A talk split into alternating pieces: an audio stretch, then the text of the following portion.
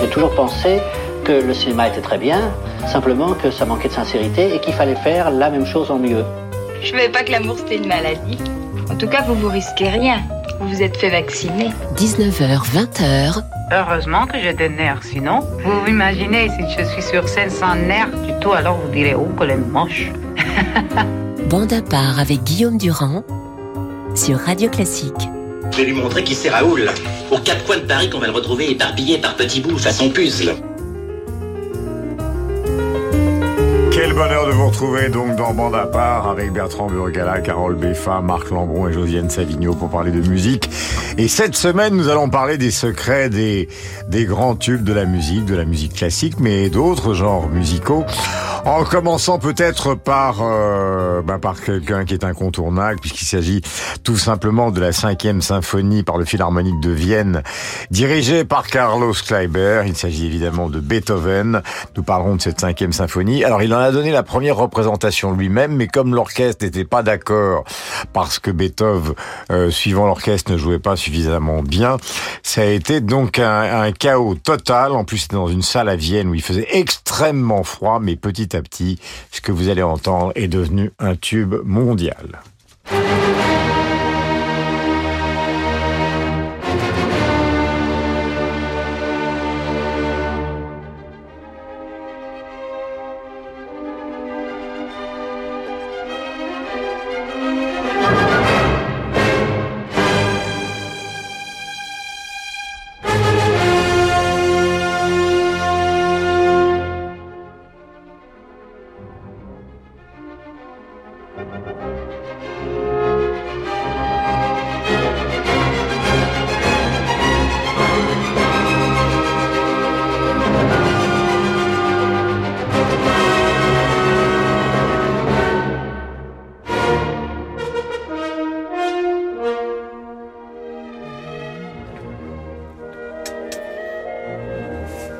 Les trois notes euh, magnifiques du départ et puis donc cette évolution qui incarne le romantisme pour Théodore Willem Hoffmann, plus connu sous le nom de Théa Hoffmann, compositeur, romancier, dessinateur, critique musical.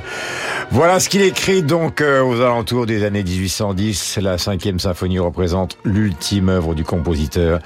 C'est irrésistible comme cette magnifique œuvre transporte l'auditeur à travers des climats grandissants jusqu'au royaume spirituel de l'infini. Fin de citation. Voici donc pour euh, cet incontournable que Beethoven avait commencé vers 1795 et qui n'a terminé donc en 1808. Ça renvoie à Kubrick, Ludwig van dans Orange Mécanique, c'est connoté. Absolument, mais Kubrick ne va pas disparaître de notre univers car tout à l'heure nous parlerons d'Ainsi parlait Zarathustra. Mes enfants, voici Paul Duca, L'apprenti sorcier, Philharmonique de Rotterdam dirigé par David Zimman. Nous sommes en 1978, vous voyez, vous m'avez troublé. Et donc il est temps que Carole Beffa l'ouvre, car euh, si on compte sur Burgala et Marc Lambron pour laisser la parole aux autres, on est mal Ah barré. non, c'est totalement injuste. c'est dégueulasse, oui, mais c'est un argument qu'il fallait Je paye pour. Lambron, je paye pour Lambron, c'est scandaleux. Du cas. Du cas. Attention, écoutons-le d'abord.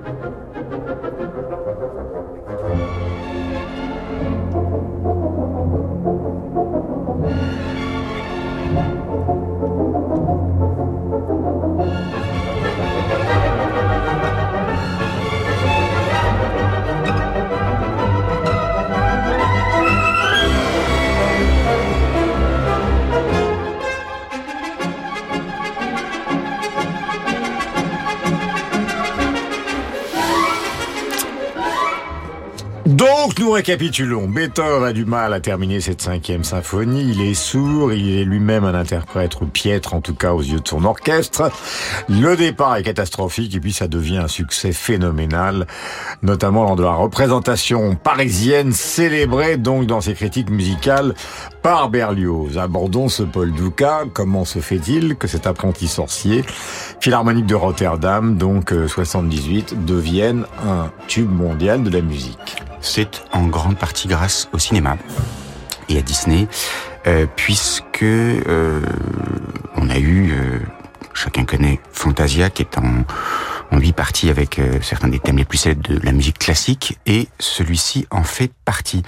Alors c'est assez amusant parce que ce que l'on appelle aujourd'hui Mickey Mousing, dans un franglais que Monsieur Lambron ne me reprochera pas, j'espère, c'est en réalité cette capacité qu'on peut avoir chez les musiciens de film à avoir une musique qui soit parfaitement synchrone avec l'image. Et mhm. ici, euh, c'est exactement ce qu'on a. C'est-à-dire que dans ce poème symphonique, poème symphonique, c'est-à-dire qu'on a affaire à une musique à programme qui raconte quelque chose de bien précis, de bien défini, euh, dont on peut connaître le programme, eh bien, tout est perceptible par l'auditeur, alors mhm. même qu'il n'a pas l'image sous les yeux. Mhm. Et ça donne cette musique extrêmement incroyable, tellement prenante, avec cette espèce de trois temps, avec euh, ces solos de basson euh, toujours sublimes, pour une musique qui donc va être connue en grande partie grâce au personnage de Mickey, et qui par la suite va être utilisée pour quantité de publicité. Anecdote dont je ne sais pas si elle est euh, authentique ou pas, mais mon éditeur, Biodo, m'avait dit que pour des questions de droit moral, les ayants droit de Ducas, alors que Ducas était tombé dans le domaine public, mais que le mm. droit moral était lui inaliénable, s'était opposé à ce qu'une publicité mm. pour euh, du papier toilette soit diffusée avec en musique de fond ce fameux apprenti sorcier. Donc nous sommes bien dans mon appart, c'est le cas de le dire. Alors, vous voulez dire quelque chose, camarade oui, je voulais, je voulais poser une question à Carole, parce que effectivement c'est à trois temps, mm-hmm. mais ça ressemble pas à une valse c'est quoi C'est l'accentuation qui Non, c'est le fait que c'était un, un 3 temps extrêmement rapide. Papa, papa, papa, 1, 2, 3, 1, 2, 3, 1, 2, 3. Voilà. Alors, une tentative a été faite, euh, évidemment, de musique symphonique par un des plus célèbres groupes pop du monde. Et ça, c'est la réussite absolue. Ça date de 1966. Ça a été choisi, évidemment, par Bertrand Burgala.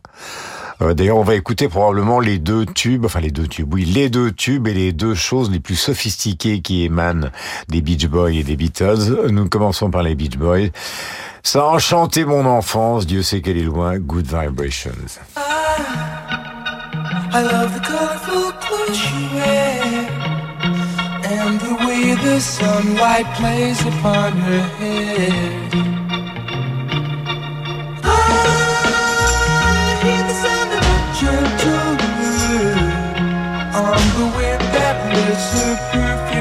the air. I'm picking up vibrations. She's giving me the excitations. I'm picking up vibrations. She's giving me the excitations.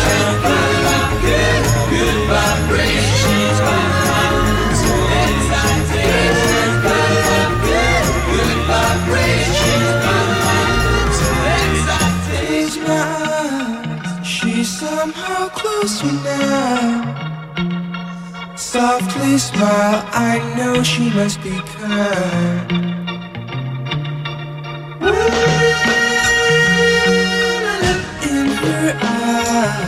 She goes with me to a blossom room.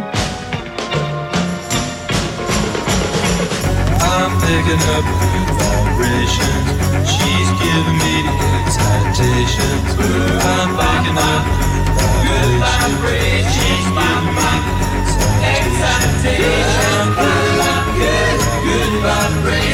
Voilà, titre phénoménal donc euh, des Beach Boys 1966 avec à la fois le grand orchestre, le What Do Wap, euh, les chœurs comme des anges, la complexité mélodique et le mélange justement entre l'orchestration et ce groupe euh, californien. Normalement, il était logique que Bertrand, vous sortiez de votre discothèque innombrable, ce qui est considéré par beaucoup comme peut-être la meilleure chanson du monde qui ait été enregistrée. Euh, je sais pas si c'est la meilleure, mais c'est vrai que c'est un morceau. Elle apparaît très... souvent dans Ah les oui. classements. Mais parce top, que c'est- un morceau très important parce que c'est celui qui vraiment montre que le studio d'enregistrement devient un instrument de musique à part entière. Et c'est un travail par strat qui n'existait pas jusque-là. C'est-à-dire qu'avant, les séances d'enregistrement étaient très calibrées, comme elles le sont toujours quand on fait euh, de la musique orchestrale ou de la musique de film. Euh, C'était c'est des séances de 3 heures avec une pause de 15 minutes et on en attend 10 minutes exploitables.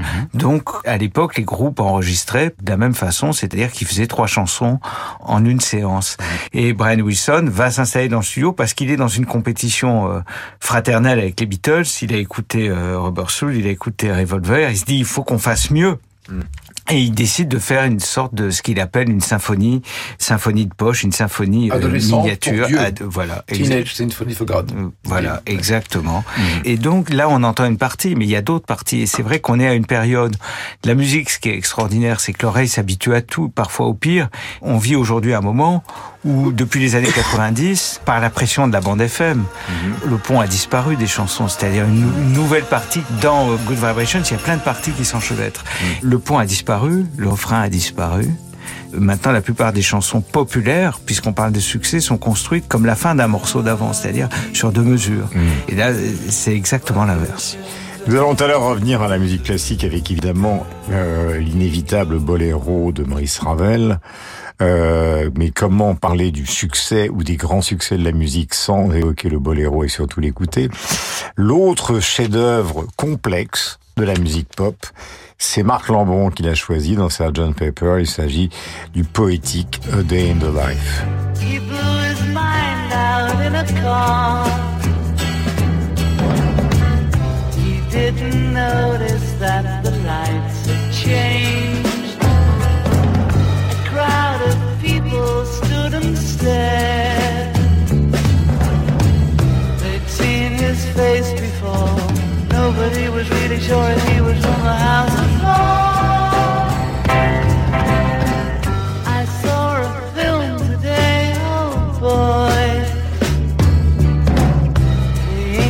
army had just won the war. A crowd of people turned away. But I just had to look, having read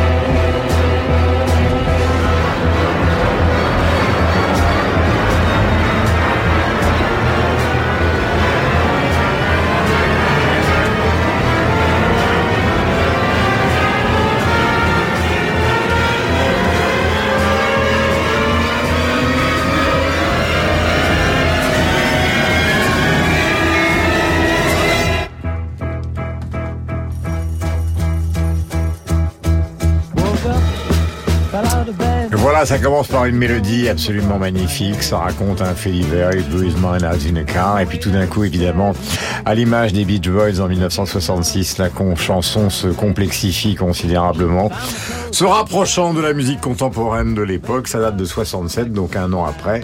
Et ça a évidemment beaucoup marqué les esprits. Oui, alors je, je boucle avec ce que dit ce que disait euh, Bertrand, c'est-à-dire que il y a une émulation entre les Beach Boys et les Beatles. Deuxièmement, vous avez remarqué d'ailleurs que le nom des groupes, ça commence par BEA dans les deux cas, hein. Beach Boys, Beatles.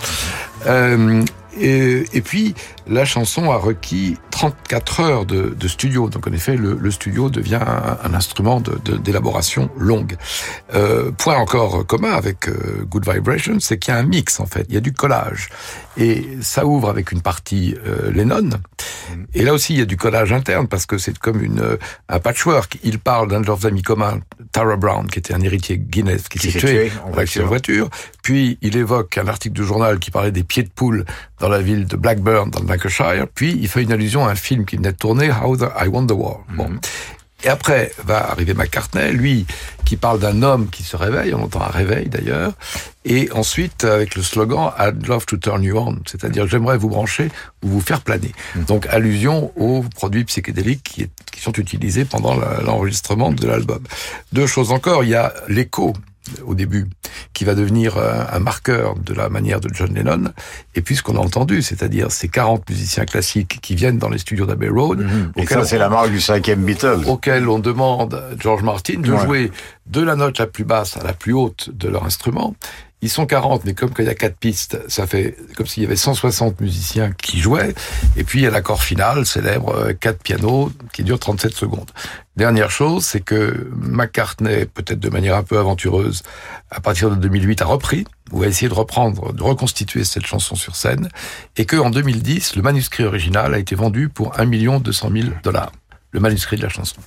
Voilà donc pour l'histoire, la petite histoire, la grande histoire de Day in the Life. Donc euh, l'album des Beatles, Sgt Pepper's, un des albums mythiques du groupe en anglais. Nous espérons un bon dimanche pour Sir Paul qui doit nous écouter, bien évidemment. On en est certain. Boléro, je l'annonçais, Maurice Ravel. Tout le monde connaît l'histoire de ce boléro que va nous confirmer dans un instant Guillaume Durand, un type que je connais bien, mais également euh, Carole Beffa. Alors le grand problème du boléro d'un point de vue financier, vous le savez Carole, c'est que les héritiers de Ravel, il n'y a pas d'autre mot, s'en sont mis plein les poches pendant des années et après le boléro est tombé dans le domaine public, ce qui ne les a pas ravis, les héritiers donc euh, de ce cher Maurice, d'où des recours et encore des recours et des sociétés qui essayent d'engranger donc à l'extérieur de ce domaine commun les royalties du boléro un peu partout dans le monde. C'est vraiment la petite histoire, mais c'est la petite histoire d'un grand morceau de musique.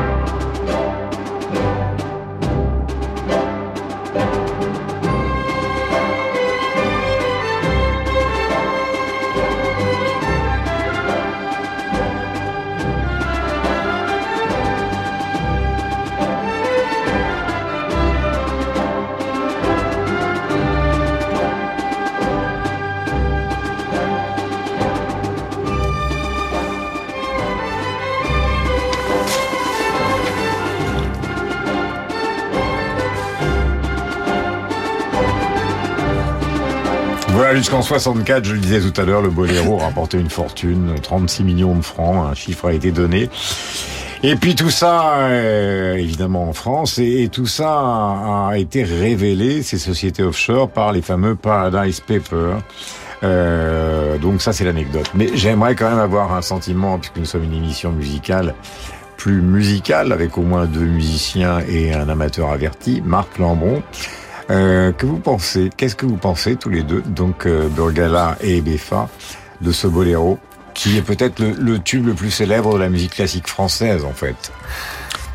D'abord, c'est euh, un défi, comme, comme très souvent les œuvres de, de Ravel.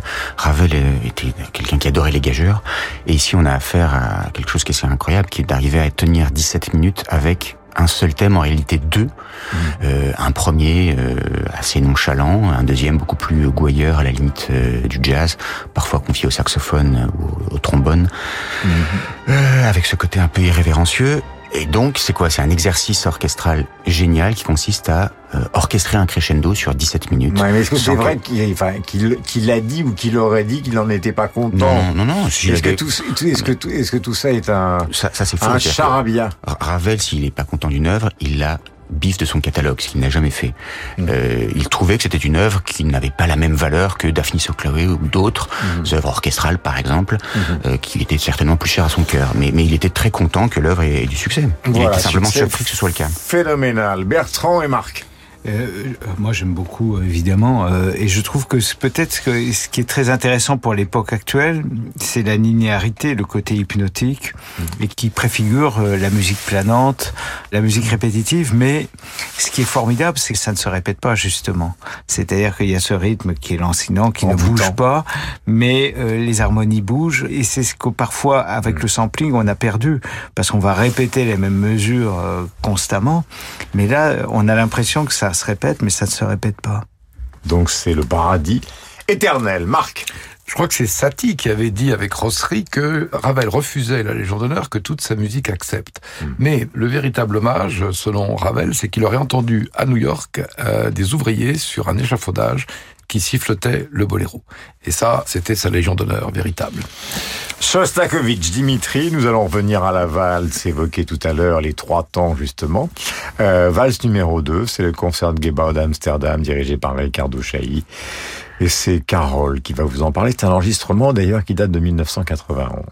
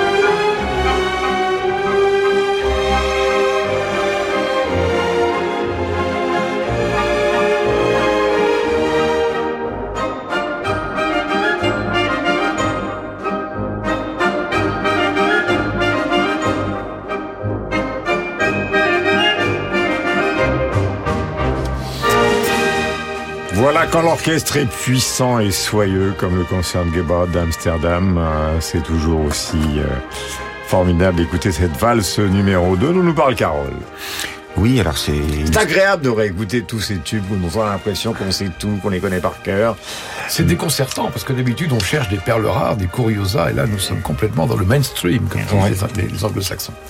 Euh, alors, je vais citer notre bien-aimé Bertrand Dermoncourt qui a consacré une petite monographie très bien faite Shostakovich et qui nous dit que euh, c'est créé, cette valse, en 1938 dans la salle des colonnes de la Maison des syndicats de Moscou par l'Orchestre national de jazz du RSS.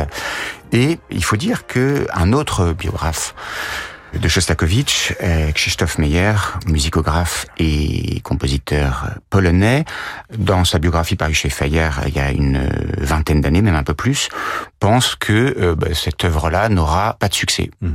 Or, euh, Un visionnaire. oui, d'une certaine façon. Alors, que s'est-il passé? Il y a eu en 1993 une publicité par une compagnie d'assurance que je ne mentionnerai pas, qui euh, bah, fait que ce œuvre devient un tube absolu euh, puisque l'idée c'est que la valse à trois temps euh, symbolise un petit garçon que l'on voit croître, qui va donner naissance à un adulte qui travaille, qui euh, lui-même devient ensuite un grand-père, qui le troisième âge. C'est- quelque chose sur, euh, le déroulement de la vie. Et euh, ça devient donc un tube incroyable. Qui est l'auteur de cette publicité Un certain Lars von Trier, qui, quelques années plus tard, dans une autre euh, œuvre, cette fois pas pour le petit écran, mais pour le grand, euh, Nymphomaniac, va réutiliser cette musique. Entre-temps, un génie du cinéma qui s'appelle Stanley Kubrick l'utilise pour son dernier film, Testament, Bah, Eyes Wide Shut, Ouais. euh, dans une scène d'anthologie où dénudé, Nicole euh, Kidman, non pas danse sur cette valse, mais apparaît à l'écran.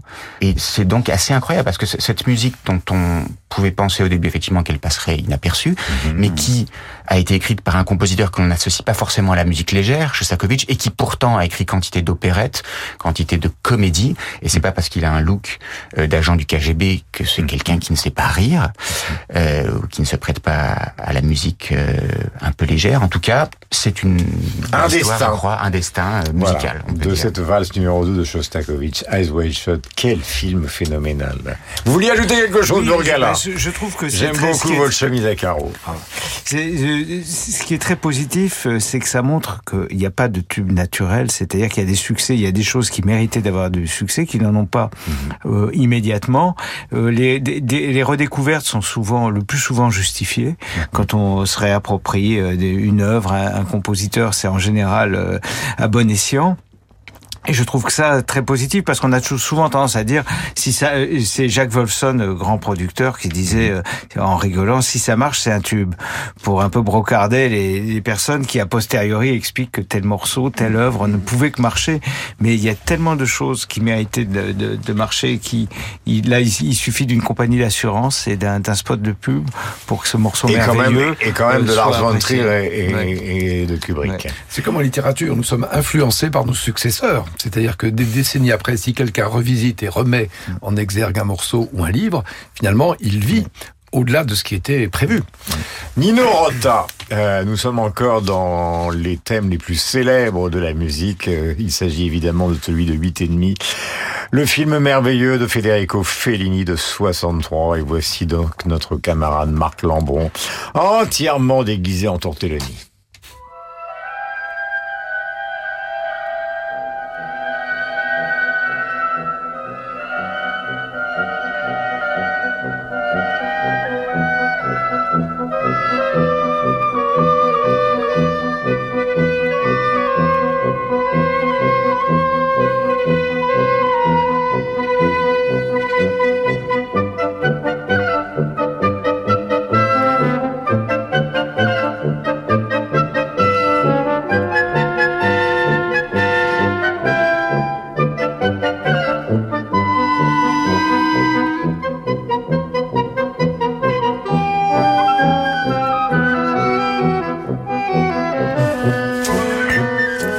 Vous êtes confortablement installé dans votre canapé en écoutant Bande à part sur l'antenne de Radio Classique Nino Rota, Fellini, les images défilent.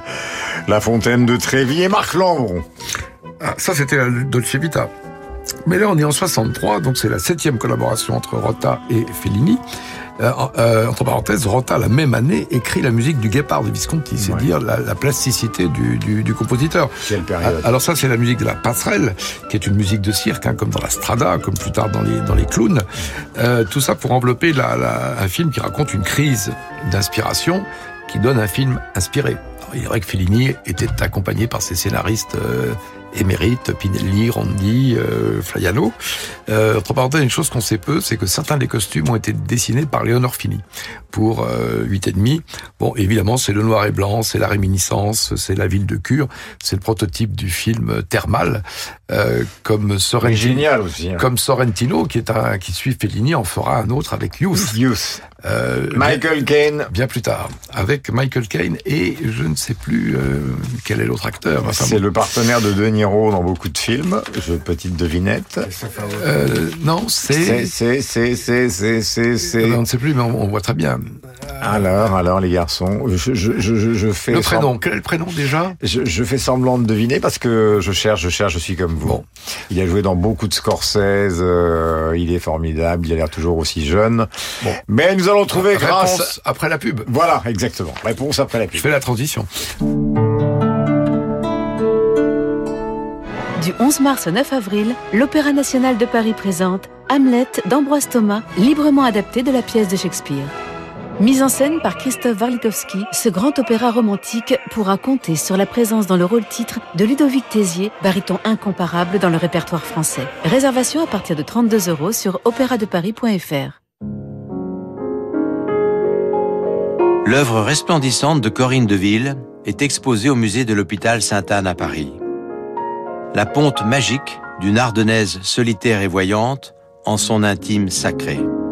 Vivre en peinture jusqu'au 26 mars. Bonjour, c'est Avril Savez-vous qu'on va se retrouver pour un magnifique voyage Où ça À Salzbourg. Et au mois de mai, c'est un rêve, non? Pour y écouter deux opéras avec en tête de distribution Cecilia Bartoli et Rolando Villazone. Le Festival de Pentecôte à Salzbourg avec Ève un séjour radio classique du 26 au 29 mai avec Intermed, le spécialiste du voyage culturel. Réservation au 01 40 08 50 40 ou sur intermed.com.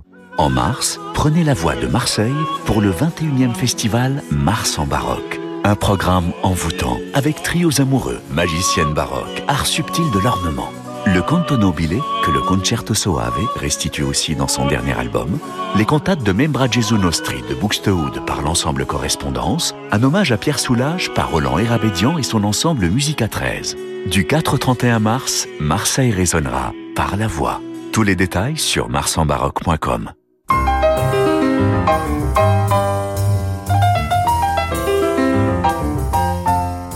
Vous connaissez ma femme? Je voudrais connaître son emploi du temps quand elle vient à Paris, savoir où elle va, qui elle voit. J'ai des soupçons sur sa fidélité, je vous demande de vérifier, c'est normal. 19h, 20h, L'enseignement majeur, c'est l'existence même de Proust. Que dans le monde moderne, une telle vocation ait existé. Totale. Et dans l'espace et dans le temps. bande à part avec Guillaume Durand sur Radio Classique. Voilà, la réponse était Harvey Keitel. Euh, évidemment, nous avons manqué de mémoire cette scène dans la piscine où ces deux hommes d'âge avancé voient entrer doucement une beauté absolue dans Clius. Euh, ce film effectivement de Paolo Sorrentino. Je voudrais qu'on écoute, puisque nous parlons des, tubes de la musique, la petite histoire euh, d'une des chansons françaises qui a connu la plus grande carrière internationale. Il s'agit de Comme d'habitude. Jacques Revaux, son compositeur, raconte comment il l'a proposé à beaucoup de gens. Euh, Écoutons-le.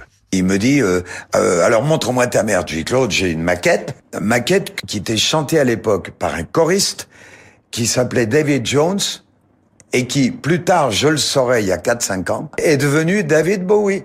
Donc le choriste qui avait fait les paroles sur cette chanson s'appelait David Bowie. Donc après Claude a euh, écouté ça, il me dit euh, tiens j'ai j'ai un départ. France Gall venait de le quitter. Il avait un départ de texte qui s'appelait Je me lève et je te bouscule. Dans ma musique il manquait une note.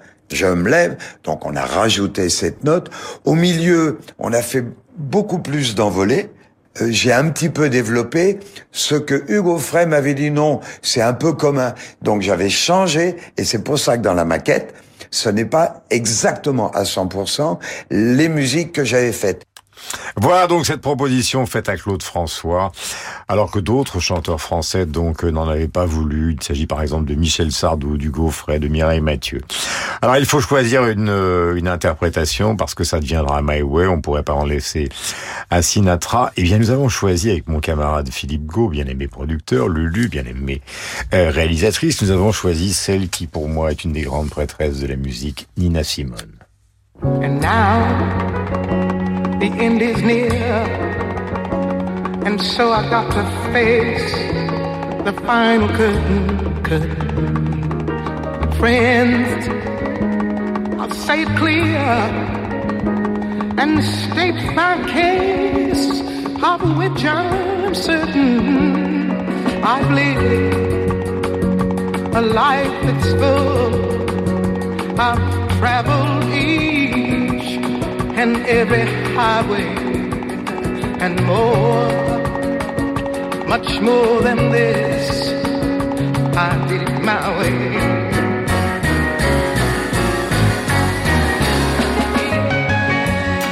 Yes, regrets. I've had a few, but then again, too few to mention. I did what I had to do and saw it through without exemption. I planned each charted course, each careful footstep along the byway. Yeah, oh, much more than this. I did it my Voilà, Nina Simone dans My Way, ça date de 1982. Nina Simone qui est probablement, enfin pour moi, l'une des chanteuses les plus émouvantes du monde, surtout quand elle joue seule du piano. Qu'elle s'adresse au public tranquillement, qu'on a l'impression à la fois de la détresse, de la musicalité et surtout une qualité pianistique extraordinaire entre deux, euh, petites ballades qu'elle interprète euh, avec une une intention dans la voix qui est parfois désespérée. Elle aurait 90 ans aujourd'hui et nous saluons à travers elle sa mémoire. Vous allez entendre maintenant Julie Estardi qui est la fille de l'arrangeur et coproducteur, car nous avons toujours ici, évidemment, dans mon part, quelques petits trésors, et coproducteur Bernard Estardi, surnommé le Baron, euh, qui raconte la genèse d'un succès accidentel. Il s'agit du Sud de Nino Ferrer dans la, genèse de la chanson, ils n'arrivaient pas à trouver le son, ils n'arrivaient pas à trouver euh, ce qu'ils cherchaient. Ce qui fait qu'à un moment donné, Nino claque la porte du studio en colère. Et mon père, ne revoit pas Nino pendant une semaine. Mais pendant ce temps-là, il bricole. Et en fait, ce qui se passe, c'est que là, il trouve le riff. Là, il commence à, à se passer des choses. Bon, les choses se mettent en place. Nino revient une semaine après, il écoute. Et là, il dit, OK, on tient quelque chose. Et là, ils se remettent à travailler. Et là, naît ce tube immense, qui est le Sud. Nino arrive, il va vers, euh, il retrouve euh, Richard Bennett, lui, fait écouter le Sud, et, tout le monde dit banco. Et là, qu'est-ce qui se passe dans la tête de Nino Il revient voir mon père et il l'insulte en lui disant ta basse est trop forte, le mixage que tu m'as fait, il est à chier. En fait, ce succès qui n'était pas attendu, qu'il n'a pas cherché, c'était pas sa version du Sud. Il s'est mis à la détester en fin de compte. Il a tellement détesté que finalement, euh, quand il a sorti l'album, il n'a pas voulu mettre cette version-là du Sud dans l'album, ce qui fait que l'album ne s'est pas vendu. Par contre, ben, le 45 tours, lui, s'est vendu par millions en fait. Voilà, belle histoire racontée par Julie Stardy pour le sud de Nino Ferrer. Peut-être avait-il un peu tort, euh, mais en tout cas, vous en jugerez après l'avoir écouté.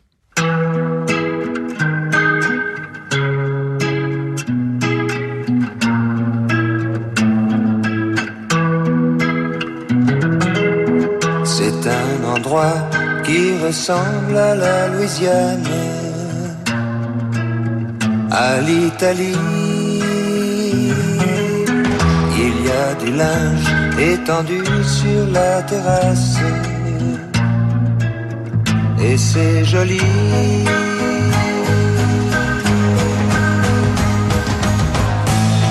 On dirait le sud. Le temps dure longtemps. Et la vie sûrement plus d'un million d'années.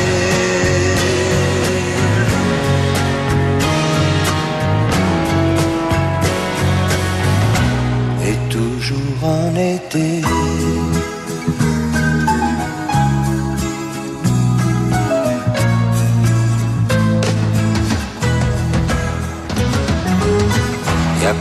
Voilà, Ino Ferrer qui était un excellent musicien de jazz, hein, Bertrand.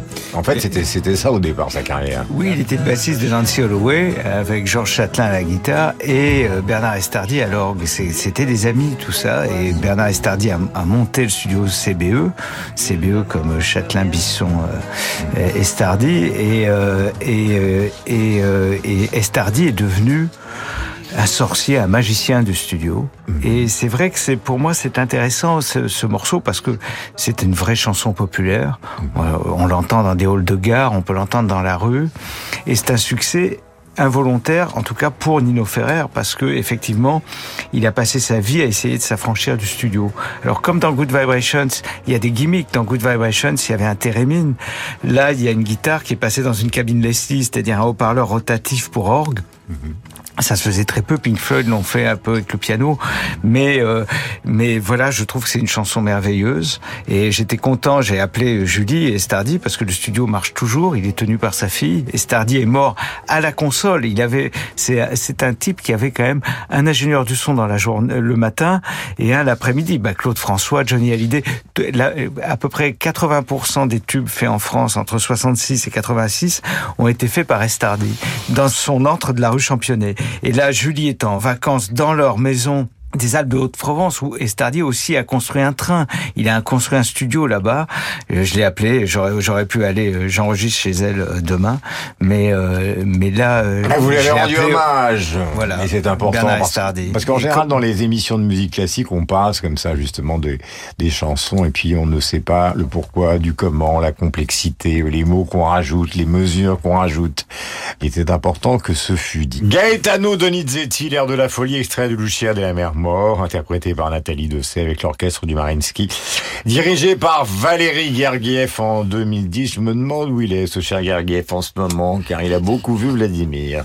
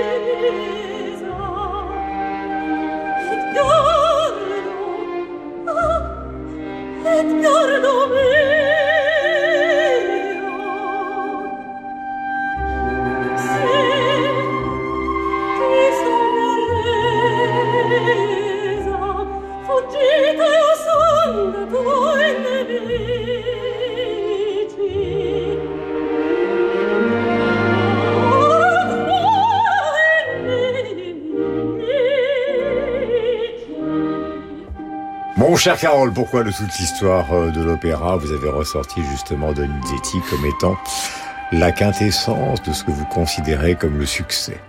Parce que euh, ça fait partie de- d'un des opéras de Donizetti qui est vraiment resté au répertoire. Donizetti a écrit quantité d'opéras euh, et on peut dire que bah, ceux qui sont restés euh, au répertoire, il n'y en a pas tant que ça aujourd'hui. Euh, la fille du régiment, l'élixir d'amour, et puis celui-ci qui a un certain nombre de, de tubes de quasi-tubes, euh, cavatine, euh, sextuor de la fin du deuxième acte, euh, duo ici et là, et puis cet air assez incroyable qui est incroyablement long, euh, pratiquement une vingtaine de minutes, qui est ici donné dans, dans une version euh, pyrotechnique assez incroyable par euh, Nathalie Dessay, mais je vous recommande aussi la version qui est actuellement euh, à l'affiche de l'Opéra de Paris avec euh, Brenda Ray, incroyable chanteuse, et dans une mise en scène d'André Serban, parce que euh, on voit tout le génie de, de, de Nizetti, compositeur qui a été tellement euh, détesté par la modernité.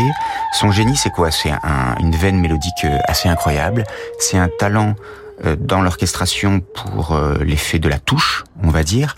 Et puis ici, c'est cette capacité qu'il a à maintenir l'attention de l'auditeur sur quelque chose qui est finalement extrêmement long. Euh, on a ces minutes euh, qui prouvent euh, que notre héroïne est vraiment euh, tombée dans, dans une, une folie Il y a incroyable. aussi Et le faut- goût de- dans l'opéra italien de la performance. Bien sûr, Ça tient les salles en... C'est exactement du bel canto. Et euh, lorsque la, la, la, la performance est réussie, c'est souvent le cas, on a évidemment affaire à une salpe d'applaudissements de la part du Calas public. mettait ça en incandescence absolue. hein. Bien sûr, bien sûr. Alors, nous allons passer à tout un autre registre, euh, mais pour une musique largement aussi célèbre. Il s'agit d'Ainsi parlait euh, Zarathustra. Alors, euh, ça a été créé à Francfort le 27 novembre 1896 sous la direction de son compositeur, Richard Strauss, qui à l'époque avait 28 ans. On est dans la veine ultime de la grande musique romantique. C'est une sorte de poème symphonique qui est évidemment composé d'après l'œuvre de Nietzsche, mais qui est aussi très inspiré, je le disais, par euh, Beethoven et par beaucoup de grands musiciens allemands. Strauss euh, a obtenu pour cette euh, composition des applaudissements sans fin, mais pas tous. Par exemple, un certain nombre de critiques, avant que Kubrick n'en fasse évidemment une sorte d'hymne mondial, certains critiques ont écrit ce n'est plus de la musique, mais un monstre repoussant qui ne mérite pas le saint nom de musique. Seule l'introduction de l'œuvre est jugée très prometteuse. Vous me direz que c'est un critique dont tout le monde a oublié le nom, alors que cette musique, personne ne pourra jamais l'effacer de sa mémoire.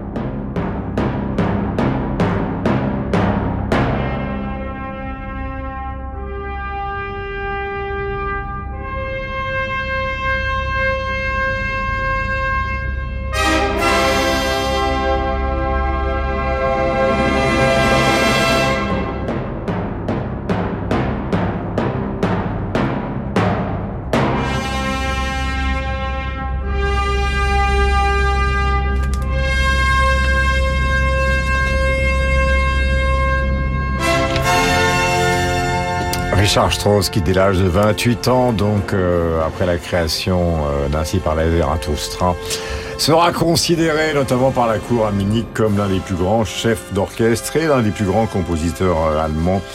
Euh, héritier à la fois de Beethoven, je disais, de Brahms et de Wagner, et il n'a que 28 ans. Kubrick est intervenu, bien évidemment, pour redonner à cette musique, bah, puisqu'il l'a utilisé, euh, comme vous le savez tous. euh, 2001. Comment En 2001. Dans 2001, Odyssée Ce qui a fait bondir les ventes d'ailleurs euh. On- Si vous regardez les ventes de, de cet album, en 68, euh, époque euh, où sort le film, ça bondit. Euh, bah, moi, j'avais simplement à vous dire que ça a été la musique du générique de la 5 et qu'est-ce qu'on en a pris plein la gueule. Mais alors, c'était phénoménal parce que tout d'un coup, on nous a traité euh, euh, de journal de nazi. Enfin, c'était... euh, De Nietzsche à Berlusconi. Et voilà, de, de Nietzsche. C'est- dernière- c'est- C'était pas Berlusconi à l'époque, c'était Robert Hersan. Voilà, donc Zarathustra, Nietzsche, Robert Hersan, moi-même et euh, Richard Strauss. euh, vous voyez le cocktail avec quelques affiches dans le métro. C'était compliqué d'aller au Flore sans se promener avec euh, des gardes du corps.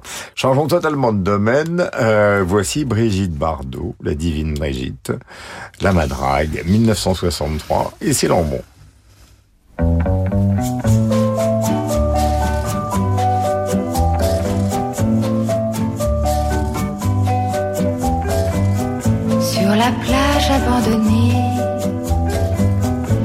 Coquillages et crustacés, qui l'eût cru déplore la perte de l'été, qui depuis s'en est allé. On a rangé les vacances dans des valises en carton. Et c'est triste quand on pense à la saison du soleil et des chansons. Pourtant je sais bien l'année prochaine, tout refleurira, nous reviendrons. Mais en attendant, je suis en peine de quitter la mer et ma maison. Voilà ce qui emmènera Brigitte Bardot vers l'éternité, La Madrague, 1963, évidemment quelques films de mépris et beaucoup d'autres, je l'aurais dit à chaque émission, mais elle nous écoute euh, et nous l'en remercions. Alors, il est vrai que passer marque de Ainsi par les Zarathustra à La Madrague, ça prouve que nous sommes une émission non seulement cultivée, mais de timbre complet. Euh, Expliquez-nous pourquoi cette, euh, cette euh, apparemment chansonnette a connu un tel destin. Parce que je trouve qu'elle silhouette euh, musicalement les, les années 60 euh, françaises, bon, avec un thème euh, qu'on connaissait déjà, qui est thème adolescent, qui est la fin de l'été. Si vous écoutez Summer's Gone de Paul Anka, il y a ça. Mais là, euh, donc 63, c'est l'année de 8 et demi. C'est une chanson de Jean-Max Rivière et, et- et Gérard Bourgeois. Euh, c'est une époque où les actrices chantaient volontiers et, et inversement. Juliette Gréco, Jeanne Moreau, Anna Karina et donc Bardot. Euh, ce qui est intéressant, c'est le titre, c'est-à-dire ça, c'est en référence à la villa qu'elle avait réellement achetée elle en 1958. Et d'ailleurs en, en 68, le show Bardot du 1er janvier, euh, eh bien il y a un clip de Reichenbach où elle chante à la madrague, c'est-à-dire que le titre rejoint le, le lieu en quelque sorte. Alors ça a été repris ensuite par Woolsey, par Camélia Jordana, euh, dans La fille de Monaco, un film d'Anne Fontaine qui prépare justement le biopic de euh, Ravel. Et euh, ben voilà, c'est une musique euh, signature et j'ai choisi aujourd'hui entre entre huit et demi, la madrague et euh, les Beatles, euh, les années 60 comme euh, des années emblématiques de de, de nos c'est musiques votre et- paradis. et de nos Et maintenant, nous allons écouter Boogie Nights. C'est un groupe funk euh, des frères Wilder de 1977. C'est une découverte donc de Bertrand Burgala, Heat Wave. Voici, voilà. All the night.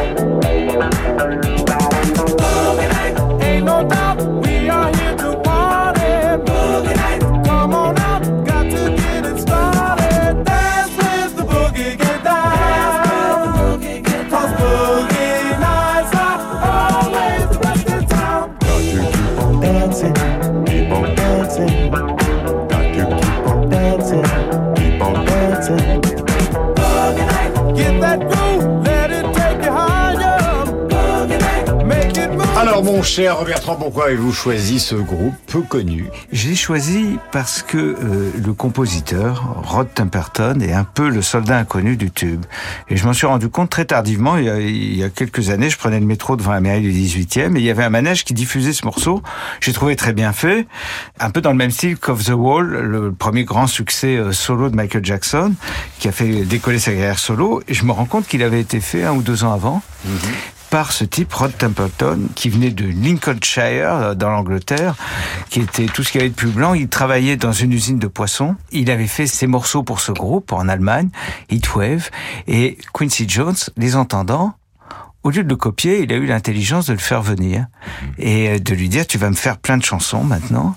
Et c'est un peu une espèce de pacte faustien, c'est-à-dire que Temperton a signé tous les, la plupart des tubes de Michael Jackson, mais il les a vraiment signés. Et non seulement il est signé, mais il est arrivé avec tout, avec les arrangements. Pour Thriller, il est arrivé avec 200 propositions de titres pour le nom de l'album.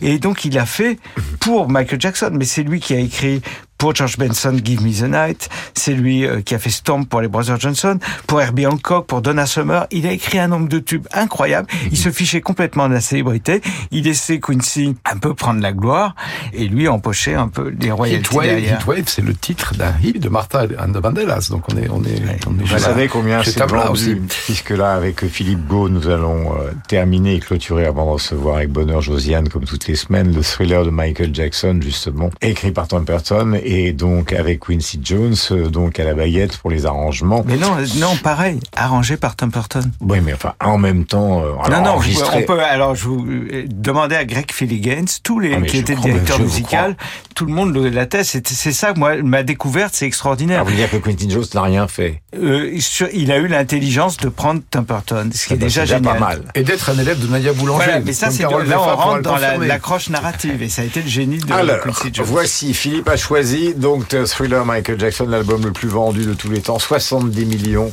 Euh, le voici.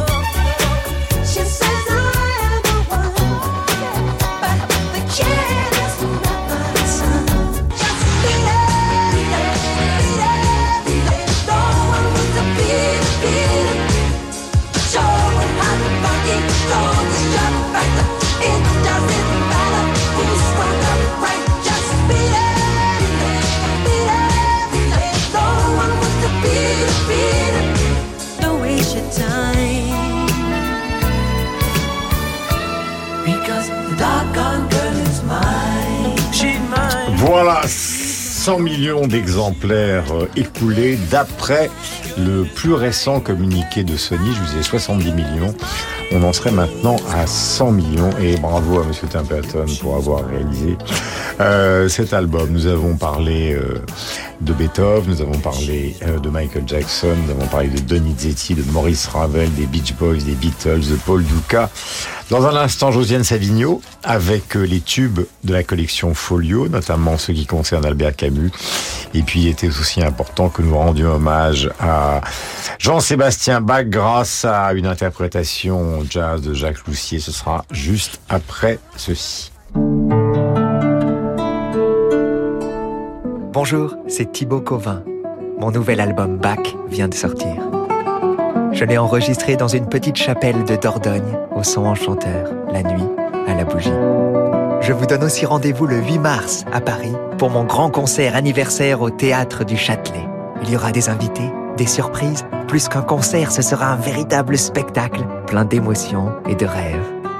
Thibaut Covin en concert exceptionnel le 8 mars au Théâtre du Châtelet. Son album Bac est disponible dès maintenant.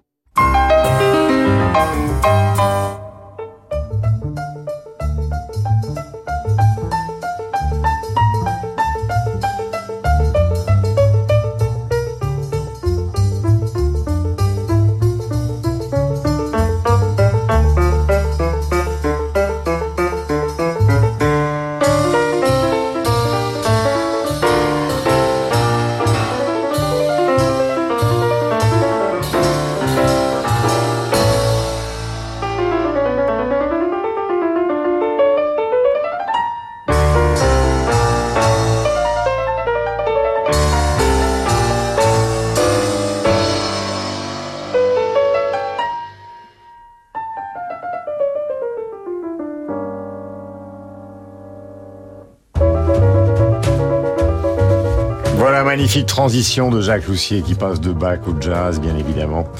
Euh, probablement une des adaptations les plus réussies de l'histoire de la musique et ça a été d'ailleurs à l'époque un énorme tube. Ma chère Josiane, bonjour, bienvenue, Bonjour, vous êtes chez vous, Lambant la part, et nous allons parler des tubes en folio, notamment ceux qui concernent Albert Camus. Oui, mais plus que folio. Il faut que je vous parle de l'étranger d'Albert Camus, premier livre de Camus publié, en- enfin premier roman de Camus publié en 1942, et troisième livre francophone le plus lu dans le monde entier, 68 traductions, juste derrière Le Petit Prince et 20 milieux sous les mers du camarade Jules Verne. Et best-seller de Folio depuis la création de Folio, 9 millions d'exemplaires, suivi d'un autre Camus, La Peste, 4 millions d'exemplaires, suivi de Jean-Paul Sartre, Huit clos et les mouches, 3 millions d'exemplaires. Ensuite, le premier étranger est Steinbeck, Des souris et des hommes, juste après, et le premier poète, Prévert, avec Parole, juste après. 2 950 000 exemplaires et 2 900 000 exemplaires, ce qui n'est pas mal. Mais alors, vous connaissez mon esprit de contradiction Mais il le faut. et mon peu de goût des classements. Et donc, je voudrais recommander un autre livre d'Albert Camus que j'adore, qui s'appelle Noces, et qui est suivi de l'été. Pour beaucoup de gens, c'est le plus beau, Voilà. le plus beau livre Pour moi, c'est le plus beau. Et, euh, et donc, euh, c'était, disait Camus, des essais à tous les sens du terme. Parce qu'en fait, Nos, publié, enfin, écrit en 1936-1937, publié pour la première fois en 1938 à Alger. Et puis l'été, alors si on veut, si on n'a pas beaucoup de sous, on peut acheter l'été tout seul. C'est un folio à 2 euros. Et l'été, c'est 1939. Et il y a un petit euh, avertissement de Camus qui dit que, en fait, cet essai date de 1939. Le lecteur devra s'en souvenir pour juger de ce que pourrait être Laurent d'aujourd'hui. Et c'est en 1953 qu'il écrit ça. Mais je voudrais quand même vous lire les premières lignes de Nos à Tipaza qui ouvre le recueil qui s'appelle Nos. Au printemps, Tipaza est habité par les dieux, et les dieux parlent dans le soleil et l'odeur des absinthes. La mer cuirassée d'argent, le ciel bleu et cru, les ruines couvertes de fleurs et la lumière à gros bouillon dans les amas de pierre. À certaines heures, la campagne est noire de soleil. Les yeux tentent vainement de saisir autre chose que des gouttes de lumière et de couleurs qui tremblent au bord des cils.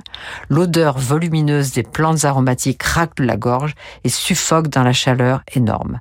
À peine, au fond du paysage, puis-je voir la masse noire de Chénois qui prend racine dans les collines autour du village et s'ébranle d'un rythme sûr et pesant pour aller s'assoupir dans la mer. Et là, on y est? En Méditerranée Le sud. On y est Le sud Comme Nino Ferrer tout Voilà. à l'heure. Josiane, une question avant que nous nous quittions, puisque finalement, votre carrière a consisté à lire des livres, des livres. Je des continue. livres, et toujours des livres, bien évidemment. Je n'ai pas du tout mis ça à l'imparfait. Au fond, on peut se poser cette question. Comment se fait-il que Camus, qui fut un peu, un peu chahuté, notamment par les Sartriens à cette époque, est-ce qu'il était possible de se rendre compte du destin phénoménalement public de son œuvre et de son travail et de ses romans Ah, D'abord, j'allais dire, sur, sur le plan politique, il est mort assez jeune pour éviter de dire des sottises que d'autres ont pu dire en étant plus vieux. L'étranger, ça reste mystérieux. Bien sûr, il y a la question aussi de, de l'école qui fait qu'on on étudie beaucoup l'étranger. Euh, Vous savez, il y a cette première phrase, euh, aujourd'hui, maman est morte, peut-être hier, je ne sais pas. Et le destin de cet homme étrange qui donc est meurtrier par accident et qui reste totalement indifférent à ce qui va lui arriver, à savoir qu'il va être euh, exécuté. Donc c'est ce qui explique euh, probablement le succès, cette, euh, cette intrigue tellement connue que on se la répète, on se la repasse dans les familles et ce livre connaît un destin mondial. Et ce qui m'étonne le plus, c'est La Peste, que je trouve un livre un peu lourd de Camus, alors Mm. que Camus n'est pas lourd. En fait, La Chute, c'est un très très beau livre aussi. Mm-hmm. Et, euh, et mais vraiment, Noce, moi, ça m'en- ça m'enchante à chaque fois. Là, je l'ai relu avec bonheur. Voilà, et en plus c'était un homme qui avait un charme phénoménal. Maria Cazares n'y est pas restée insensible, Eh. comme vous le savez. Merci Josiane. Merci, Bande à- macho, quand même, Bande à part se termine. Nous avons parlé justement des secrets, ou en tout cas euh, d'un certain nombre d'anecdotes concernant les grands tubes de la musique et donc de la littérature. Passez le meilleur dimanche possible. Vous êtes sur l'antenne de Radio Classique et ça continue.